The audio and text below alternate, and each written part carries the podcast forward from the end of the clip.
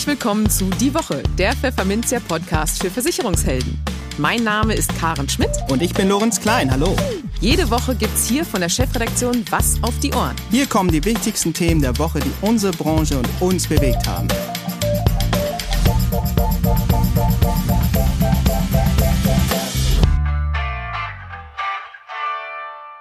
Moin aus Hamburg und herzlich willkommen zu Folge 50 unseres Podcasts. Heute ist Freitag, der 9. Juli 2021. Und diese Themen haben wir heute für Sie.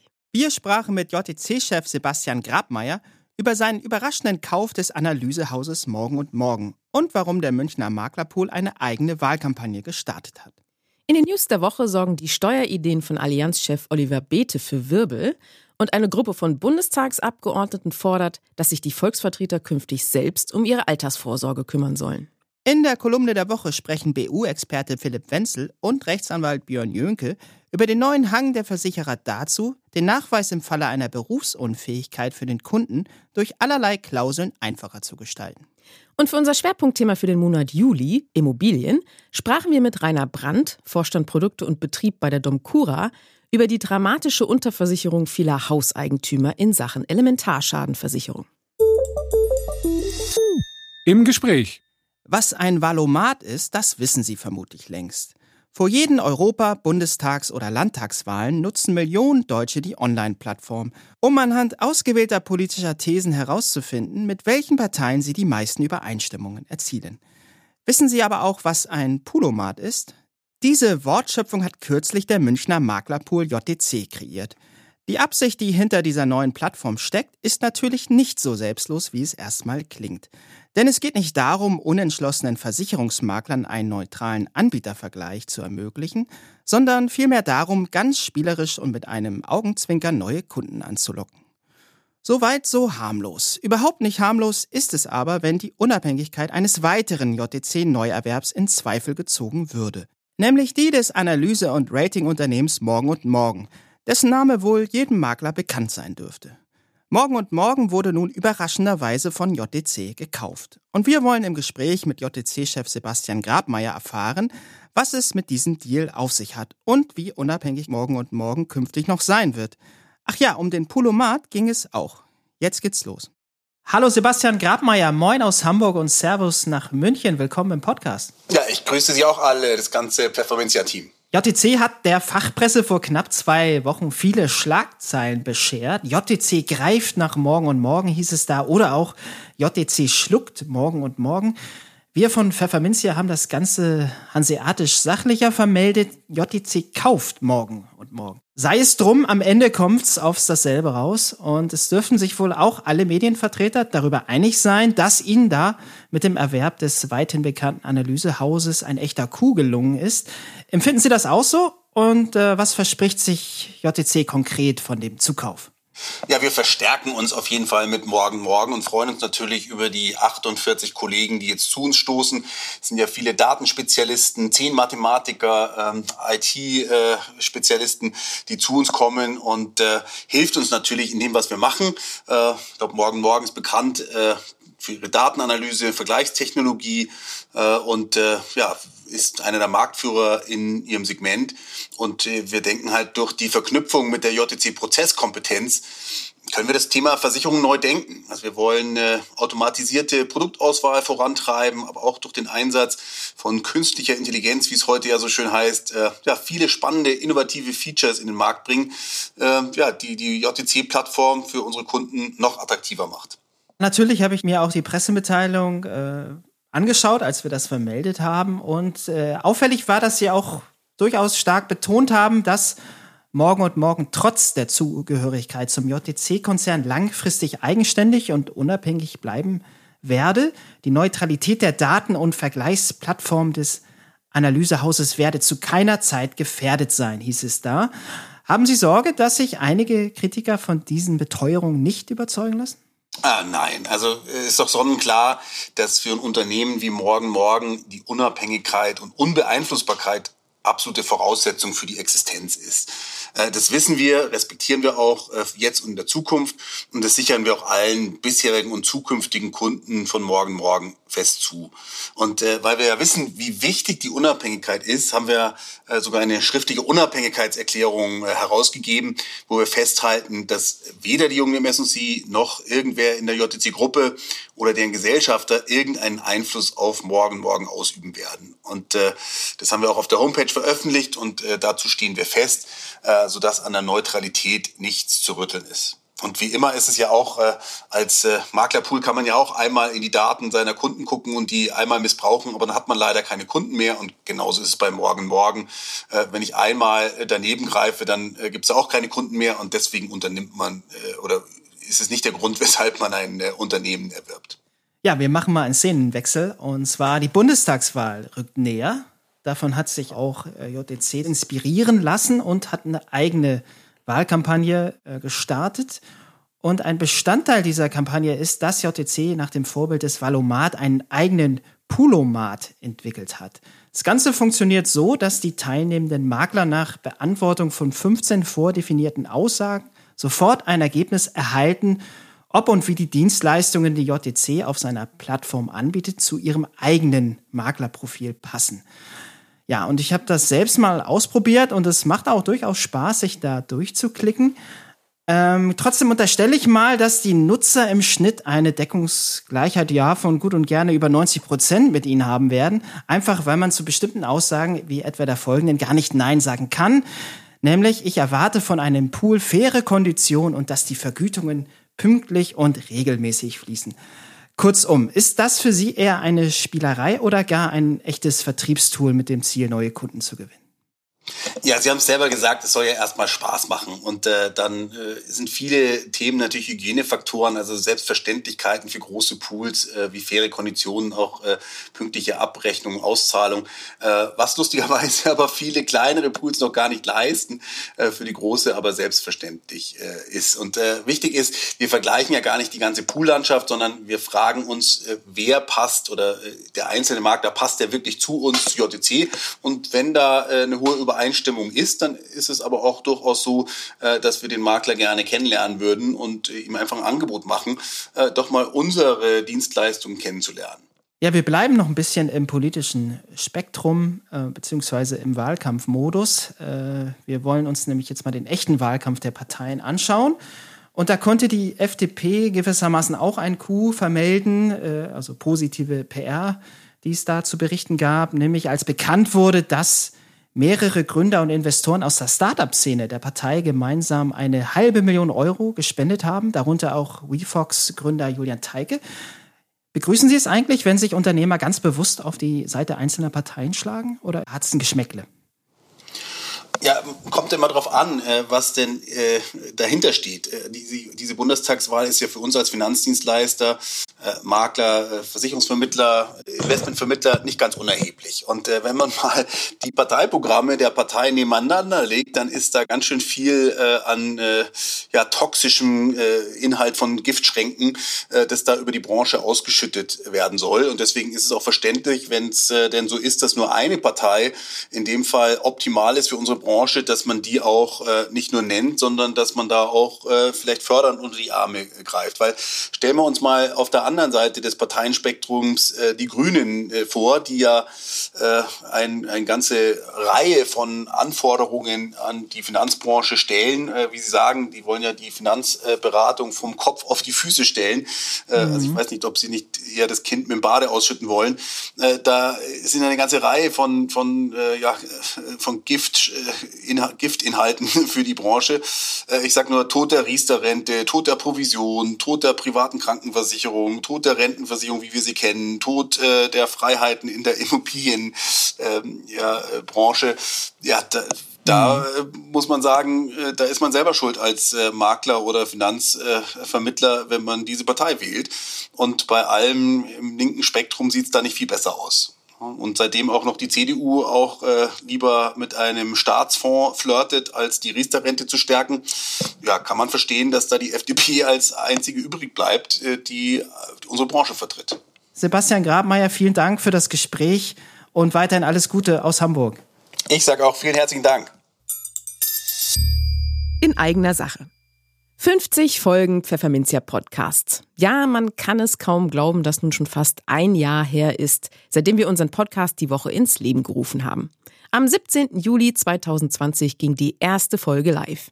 Damals mit den Gästen Rechtsanwalt Björn Jönke zum Thema Betriebsschließungsversicherung, Zürich-Vorstand Jan Ross zum richtigen Zugang zur Generation Y und SEO-Experte Alexander Hacker zur Optimierung der Webseite bei Google. Seitdem folgten eben 49 weitere Folgen und fast 150 weitere Gäste. Und auch die Abonnentenzahl hat sich schön entwickelt. Von 0 auf 5620 Abonnenten ging es in 50 Folgen. 19.725 Downloads und Streams unseres Podcasts stehen aktuell zu Buche. Die beliebteste Folge ist die Nummer 33 vom 12. März 2021. Damals erklärte FEMA-Chef Hermann Hübner, warum ihm die zunehmende Regulierung Sorgen bereitet. Vertriebsexperte Tobias Hafried dazu, Prozesse erst zu optimieren und dann zu digitalisieren.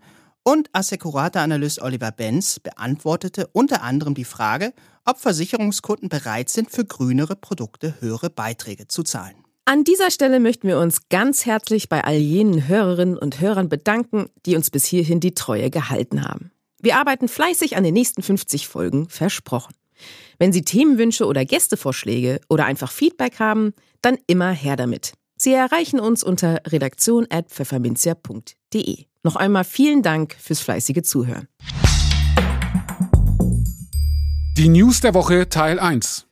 Würden Politiker wie Manager denken, würde vieles in diesem Land besser laufen. Diese These ist zwar in etwa so steil wie der berüchtigte Hillary Step am Mount Everest, unter uns Nicht-Bergsteigern, das ist eine 12 Meter hohe, über 70 Grad geneigte Feldstufe. Dennoch trauen viele Bürger den Wirtschaftsbossen mit ihrem Macher-Image mehr zu als so manchen verschnarchten Politiker.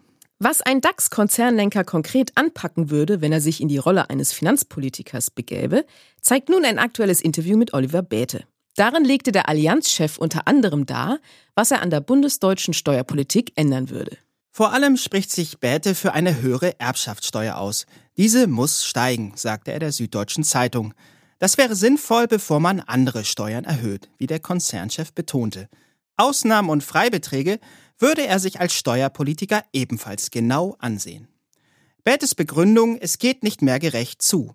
Die Vermögensanhäufung finde im Moment vor allem über Erbschaften statt, nicht durch Einkommen, schilderte der Allianzchef seine Sicht und kritisierte, aber wir besteuern immer stärker die Einkommen. Als Steuerpolitiker würde er daher viel mehr darauf sehen, was vererbt wird. Außerdem sprach sich der 56-Jährige für eine CO2-Steuer aus, die wir unbedingt brauchen, wie er sagte. Und weiter? Ich würde von der Besteuerung der Einkommen auf die Besteuerung des Konsums gehen. Gleichgültig, ob das der Konsum von CO2 oder von Luxusgütern ist. Wer sich ein Ferienhaus für 10 Millionen Euro kaufen kann, kann auch eine Million Euro Grundsteuer zahlen. Nun denn, auch sein Eintreten für eine Besteuerung des Kohlendioxidverbrauchs im Privatsektor begründete Bäte mit einer bemerkenswerten Wortwahl. Wenige Leute mit großen Häusern und schweren Autos verbrauchen dramatisch mehr. Das muss man entsprechend besteuern.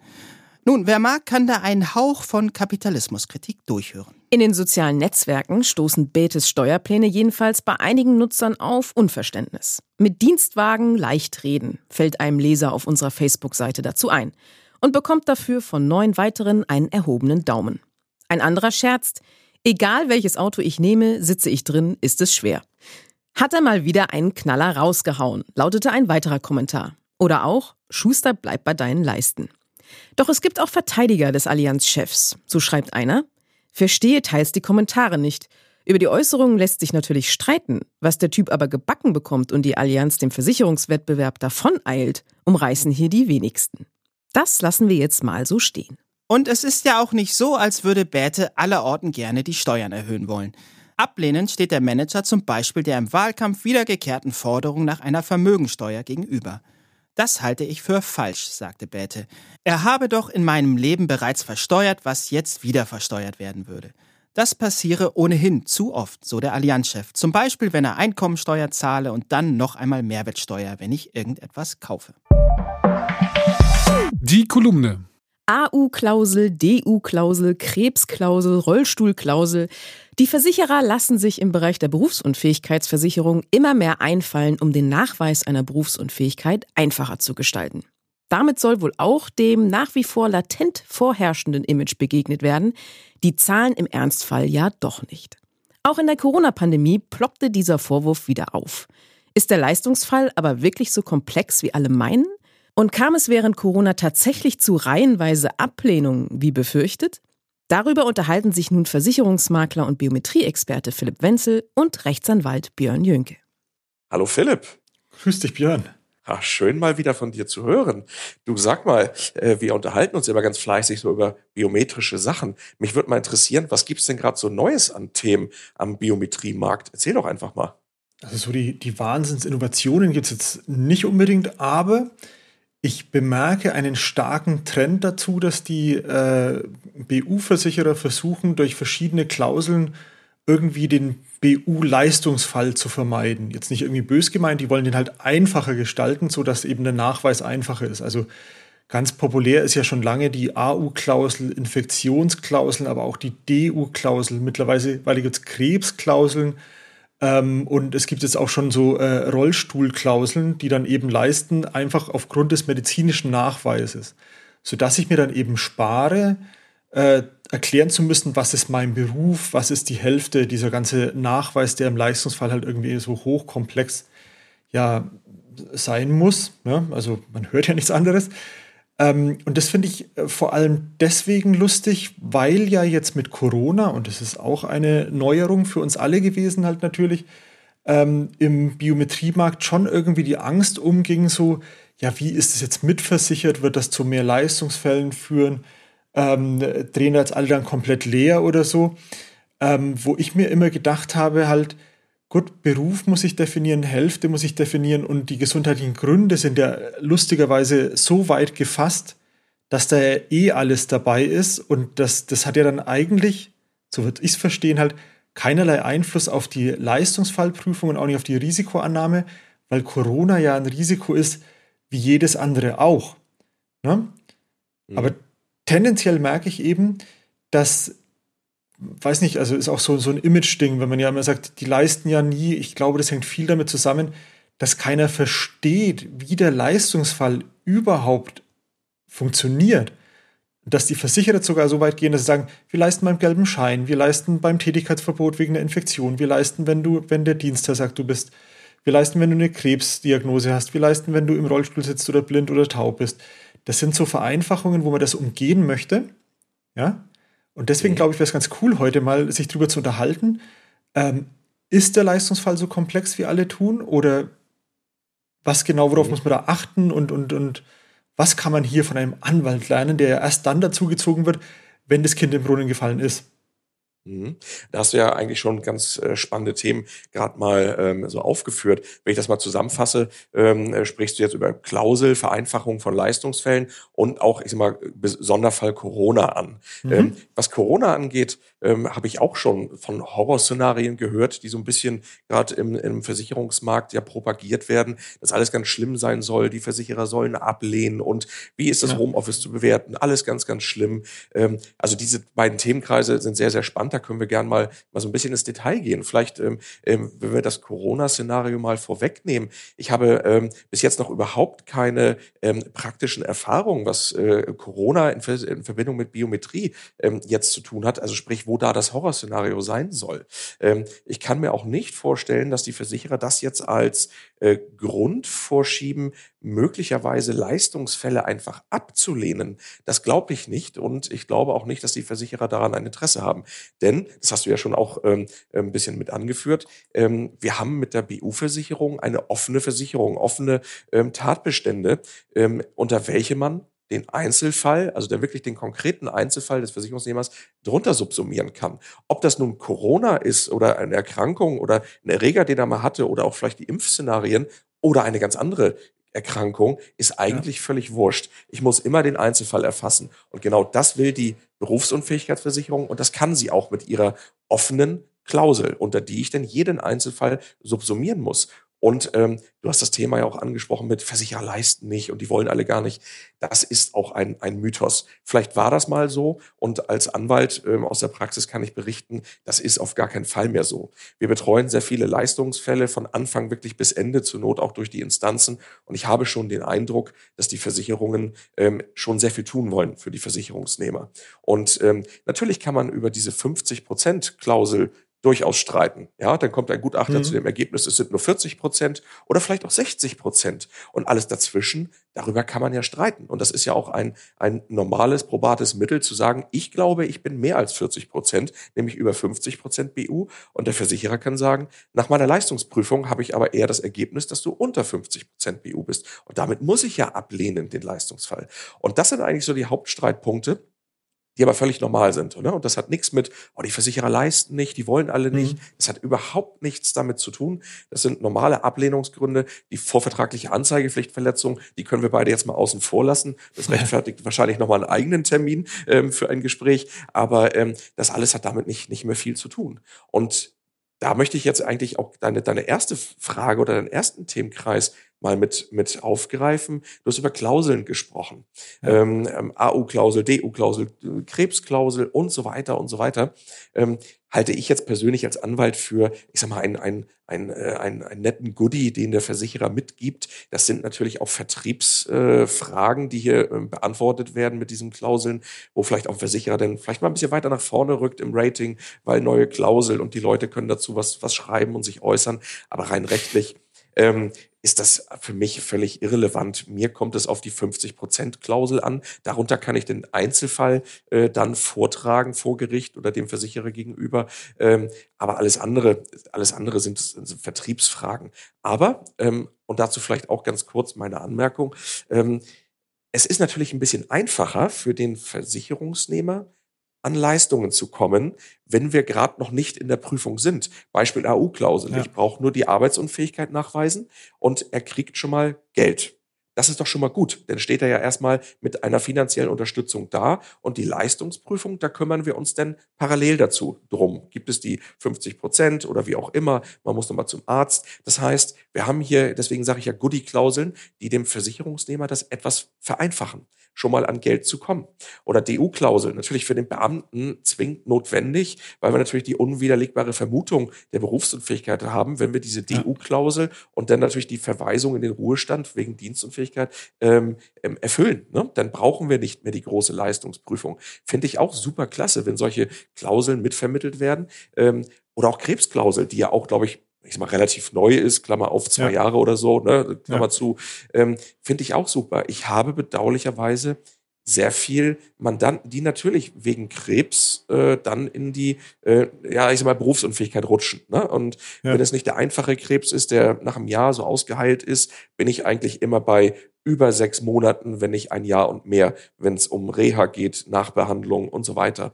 Und wenn ich dann eine Krebsklausel habe, die jetzt sagt, okay, wir leisten schon mal, ähm, wenn ein Onkologe bestätigt, du hast Krebs im Stadium 1, 2, 3 oder so, ähm, wir leisten schon mal 18 Monate ähm, BU-Leistungen, dann ist das doch super. Ne? Dann ist das super für den, für den Mandanten, für den Versicherungsnehmer schon mal eine finanzielle Unterstützung aus der BU-Versicherung zu haben. Deswegen würde ich als Makler immer über diese Klauseln sprechen, gucken, ob das gewünscht ist ich nehme an, da bist du der Spezi, das kostet ja auch alles Geld. Ne? Alles, ja. was ich von der Versicherung vereinfacht haben möchte, kostet mich irgendwie Geld. Und das muss dann, sag ich mal, der Makler mit dem Versicherungsnehmer ähm, äh, besprechen, ob das gewollt ist. Ähm, aber natürlich als Anwalt würde ich das schon anraten, damit mal drüber ähm, mal äh, zu sprechen, damit der Kunde weiß, was gibt es denn alles. Ne? Aber da bist du wieder der Spezi. Was gibt es denn sonst noch so für Klauseln, äh, die interessant sein könnten? Boah, ich denke mal, ohne Witz, das, das war es halt. Und auch wie du schon sagst, halt, das sind äh, tatsächlich alles auch in meinen Augen Goodies. Ich finde es sehr, sehr spannend halt, äh, wie, du das, wie du das ausführst halt, ähm, weil diese ganzen Klauseln, also wenn das immer so einfach ist, dann ist das ja erstmal kein Leistungsfall für dich, weil dann geht der einfach durch. Ne? Also für dich in deinem eigenen Interesse wäre es ja immer halt, dass, dass alles vor Gericht geht. Aber ähm, das, das finde ich ähm, echt cool. Also, dass du jetzt da auch sagst halt, äh, dass, das sollte man auf jeden Fall machen, auch aus Haftungsgründen äh, des, des, des Maklers. Ne? Dass man sagt, halt, mhm. biete sowas lieber mal an, weil er kommt leichter an Leistung, ist jetzt vielleicht nicht der große Schaden. Also die, die Haftungssumme, die da dem, dem Makler entstünde, bezieht sich dann jetzt bei der Krebsklausel, wenn die 15 Monate leistet, dann auf diese 15 Monate. Also ist nicht ganz so grausam wie jetzt halt eine, eine BU, die du durchhaftest halt quasi. Ähm, mhm. Aber das ist, glaube ich, halt, ich dummerweise halt äh, müssen wir das dann im nächsten Thema machen halt. Da müssen wir wieder mal uns unterhalten, am besten halt, ähm, wie man diese Klauseln dann äh, vertrieblich bewerten muss aus Sicht eines Anwalts. Haben wir schon genau, wieder ein neues genau. Thema fürs nächste Mal. ja, ähm, auf jeden Fall. Ich glaube, an Themen sind wir nicht arm. Ähm, aber auch nochmal zu deiner Aussage. Ähm, ähm, ich möchte natürlich nicht, dass äh, alles vor Gericht geht. Also wir haben sehr, sehr viel zu tun, kann ich dir sagen. Ähm, ähm, da unsere Versicherungen halt auch sehr viel falsch machen, muss man ja auch mal offen sagen, haben wir sehr, sehr viel zu tun. Und wir arbeiten ja auch mit dem Bio-Expertenservice zusammen und äh, gehen mhm. ja auch mit in die Leistungsfälle gleich von Anfang an mit rein und versuchen da zu unterstützen und Dinge Dinge einfach mal richtig klarzustellen oder auch mit den Ärzten vielleicht nochmal klarzustellen. Da gibt es ja auch sehr, sehr viele Problemchen, die so entstehen können in der Patientenakte. Also von daher, nein, äh, es muss gar nicht alles vor Gericht gehen, aber wie ich schon eingangs sagte, diese 50-Prozent-Klausel, da kann natürlich jeder seine eigene Meinung dazu haben, wann sind diese 50 Prozent erfüllt. Man muss sich externer Dienstleister bedienen, medizinische Fachzentren, die darüber dann mal eine Begutachtung führen. Und das ist natürlich dann manchmal auch streitbar und dann muss man das einfach mal mit einem gerichtlichen Gutachter klären. Und das sind so eigentlich auch unsere Hauptfälle. Ähm, also deswegen Horrorszenarien wegen Corona sehe ich nicht auf uns zu rollen. Ich sehe schon Themen, die man besprechen muss mit den Versicherungen. Wie geht man mit welcher Frage um? Homeoffice etc. pp. Ähm, aber das sehe ich als lösbare Fälle und da sehe ich Corona jetzt nicht als den Sonderfall, der dazu führt, dass Versicherungen jetzt sagen, oh, wir lehnen ab und äh, wir wollen nicht leisten und das ist alles nicht versichert. Das denke ich persönlich nicht. Also deswegen von mir, zumindest aus dem Bauch heraus, Entwarnung. Ich denke nicht, dass das schlimm sein wird. Ich denke auch. Also wenn du sagst halt, dass, dass Versicherer viel falsch machen, dann denke ich, das sind eher so individuelle Fehler, aber kein, äh, kein Muster dahinter, so dass man sagt halt, oh cool, Corona nutzen wir jetzt, um eine große Welle an Ablehnungen rauszuhauen, weil das würde denen natürlich dann spätestens vor Gericht wieder auf die Füße fallen halt. Ne? Dafür bist du ja da. Richtig, ganz genau. Hm? Da sehe ich auch nichts Erkennbares gerade. Ähm, da würde ich jetzt entspannt auch mir die Leistungsfälle mal anschauen, die jetzt irgendwann mal kommen. Also Long Covid und so weiter. Ne? Das, das sind ja auch Themen, die uns sicherlich in der äh, Versicherungsbranche, dich als, als Makler, mich als Anwalt ja irgendwann auch erreichen werden. Ähm, aber das sehe ich äh, grundsätzlich entspannt und durchaus mit den Versicherungen auch klärbar. Ähm, weil ich habe nicht das Gefühl, dass äh, die sich da irgendwie schon querstellen oder jetzt äh, erkennbar ist, dass es ein Riesenproblem wird. Aber da ähm, werden wir wir sicherlich nochmal drüber sprechen, wenn wir so die ersten praktischen Erfahrungen haben mit Leistungsfällen, also seitens des Maklers in der Betreuung, seitens unserer ähm, äh, Betreuung als, als Anwälte, wie das denn irgendwie zu regeln ist und was Corona so aus uns gemacht hat. Ne? Das werden wir sicherlich irgendwann mal sehen. Ja. Das, das Wunderbare ist immer, wenn wir uns unterhalten, am Ende bin ich irgendwie entspannter als vorher. Das finde ich cool. Das sollten wir auf jeden Fall beibehalten, auch für die nächsten Male. Ne? Dann habe ich ja alles richtig gemacht. Und dann Absolut. freue ich mich natürlich wieder auf deine spannenden Themen und Einwürfe, die ich dann äh, vielleicht von der Seite als Anwalt wieder ergänzen kann. Da freue ich mich drauf. Super, dann bis zum nächsten Mal. Mach's gut. Alles klar, Philipp. Bis dann. Tschüss, tschüss. Tschüss. Die News der Woche Teil 2. Schluss mit dem Sonderstatus für Bundestagsabgeordnete in der Altersversorgung. Diese Forderung haben nun mehrere Volksvertreter aus unterschiedlichen Parteien erhoben, die selbst zwischen 39 und 66 Jahre alt sind und dem Bundestag unterschiedlich lange angehören. Die aktuelle Regelung, wonach sich Abgeordnete spätestens im Rentenalter auf ein rundum sorglos Paket freuen können, weil ihre Altersbezüge aus Steuermitteln finanziert werden, sei nicht mehr zeitgemäß, heißt es in der Erklärung. Stattdessen sollten Bundestagsabgeordnete selbst für ihr Alter vorsorgen, denn die bisherige Praxis treffe auf wenig Verständnis und Akzeptanz in der Bevölkerung. Zu den Unterstützern der Erklärung zählen der Vize-Fraktionschef der Union, Carsten Linnemann, CDU, Ralf Kapschak, SPD, Johannes Vogel, FDP, Matthias Birkwald, Linke und Markus Kurt, Grüne. Sie alle fordern, dass der nächste Bundestag gleich am Anfang eine Reform der Altersvorsorgung für Bundestagsabgeordnete vorantreiben solle. Aber welche Bezüge stehen Parlamentariern eigentlich konkret zu? Für jedes Jahr, dem ein Volksvertreter dem Bundestag angehört, bekommt dieser einen Pensionsanspruch von etwa 250 Euro monatlich. Den Höchstbetrag von 67,5 Prozent der monatlichen Diäten gibt es nach 27 Jahren Zugehörigkeit im Bundestag. Zum 67. Geburtstag winken demnach rund 6.750 Euro im Monat. Zwar betont die Initiative, dass es auch künftig eine angemessene Absicherung der Abgeordneten geben soll, Aber die Vorschläge darüber gehen stark auseinander. Während die Vertreter von SPD, Linken und Grünen dafür plädieren, Abgeordnete in der gesetzlichen Rentenversicherung Pflicht zu versichern, um deren Akzeptanz in der Bevölkerung zu steigern, schwebt den Stimmen aus Union und FDP vor, dass die Parlamentarier selbst darüber entscheiden sollen, wie sie ihre Altersversorgung organisieren. Tja, was am Ende aus all den hehren Zielen wird, fasst ein Leser auf unserer Facebook-Seite so zusammen. Netter Gedanke wird aber nicht kommen. Man kann es aber auch so sehen. Dass es diesen Vorstoß überhaupt gibt, begrüßen unsere Facebook-Anhänger in großer Zahl. 51 Mal gibt es für unsere Meldung den erhobenen Daumen. Noch mehr Likes gibt es aber sicherlich erst, wenn den Worten auch Taten folgen. Das Schwerpunktthema. Es ist eine erschreckende Zahl. Zwei Drittel der Eigenheimbewohner in Deutschland haben ihr Haus nicht gegen Elementargefahren abgesichert. Dabei nimmt das Risiko für Starkregen und Co. dank des Klimawandels stetig zu. Woran das liegt, dass sich die Menschen in Sicherheit wiegen und inwiefern die Anbieter von Wohngebäudeversicherungen auch in dieser Sparte mehr auf Prävention setzen, besprachen wir mit Rainer Brandt, Vorstand Produkte und Betrieb bei der Domcura, im jetzt folgenden Interview. Hallo Herr Brandt und ganz herzlich willkommen im Podcast. Schön, dass Sie da sind. Sehr gerne. Ja, wir haben uns heute das Thema Elementarschaden und Wohngebäudeversicherung vorgenommen. Es ist äh, Sommer und im Sommer genau wie im Herbst ähm, stehen die ein oder anderen Stürme und Unwetter auch äh, an. Einige haben wir ja schon hinter uns. Nun haben viele Menschen in Deutschland ihr Wohngebäude nicht gegen Elementarschäden wie Starkregen abgesichert. Unterschätzen die Menschen das Risiko Ihrer Ansicht nach?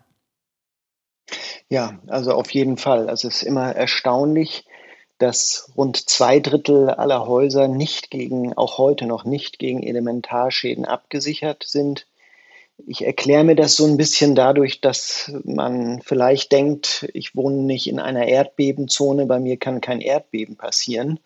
Und das Stichwort hatten Sie eben auch schon genannt, sind die äh, Starkregen. Man hat, glaube ich, beim Thema Elementar Erdbeben im Kopf oder man denkt, ich wohne nicht so dicht am Wasser aber dass es einen Starkregen geben könnte, der mir auch meinen ganzen Keller flutet, das ist eine Sache, die, glaube ich, zunehmend ins Bewusstsein rückt, dass das passieren kann.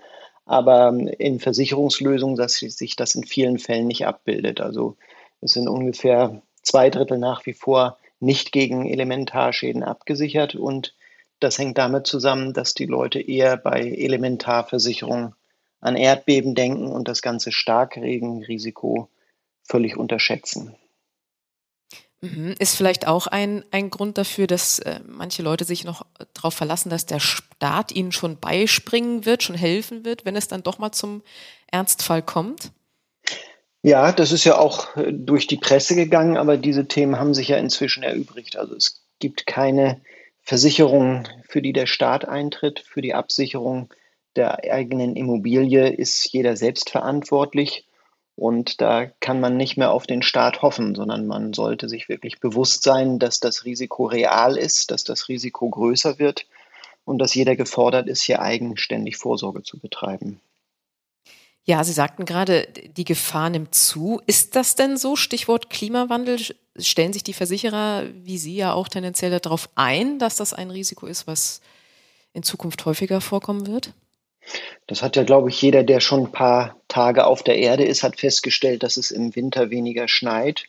Und äh, das ist auch eine Situation, die sich auch in den, in den langfristigen ähm, Kurven darstellen, was das Thema der Schadenkosten betrifft. Und die gefühlte Wahrnehmung ist so, dass äh, ich äh, so heftige Regen, wie ich sie in den letzten Jahren gesehen habe, kann ich mich überhaupt nicht daran erinnern. Und ich glaube, das Thema Klimawandel ist inzwischen kein Diskussions- oder Auffassungsthema mehr, sondern das ist eine Tatsache, der wir uns stellen müssen. Und ich gehe davon aus, dass es sich auch noch weiterentwickeln wird. Also die sind jetzt eher die Vorboten dessen, was uns äh, bevorsteht. Mhm, also durchaus ähm, Potenzial und, und Not auch da. Welche Rolle spielen denn hierbei die Vermittler? Müssen sie noch stärker vielleicht als bisher auf dieses Risiko hinweisen und ihre Kunden versuchen zu überzeugen, sich hier einen entsprechenden Versicherungsschutz zuzulegen? Ja, Versicherung ist ja üblicherweise das, was einem am Wochenende nicht einfällt, was man gerade kaufen sollte. Versicherungen bleiben darüber hinaus erklärungsbedürftig. Also ist es nicht so, dass ich sagen kann, ich kaufe mal eine Wohngebäudeversicherung und dann ist alles abgesichert. Der Vermittler hat nach wie vor die zentrale Rolle. Der Vermittler ist maßgeblich dafür verantwortlich, den Versicherungsschutz so zu gestalten oder zumindest dem Kunden zu empfehlen, den Versicherungsschutz so zu gestalten, dass er auch auf das jeweilige, auf die persönliche Situation auch passt.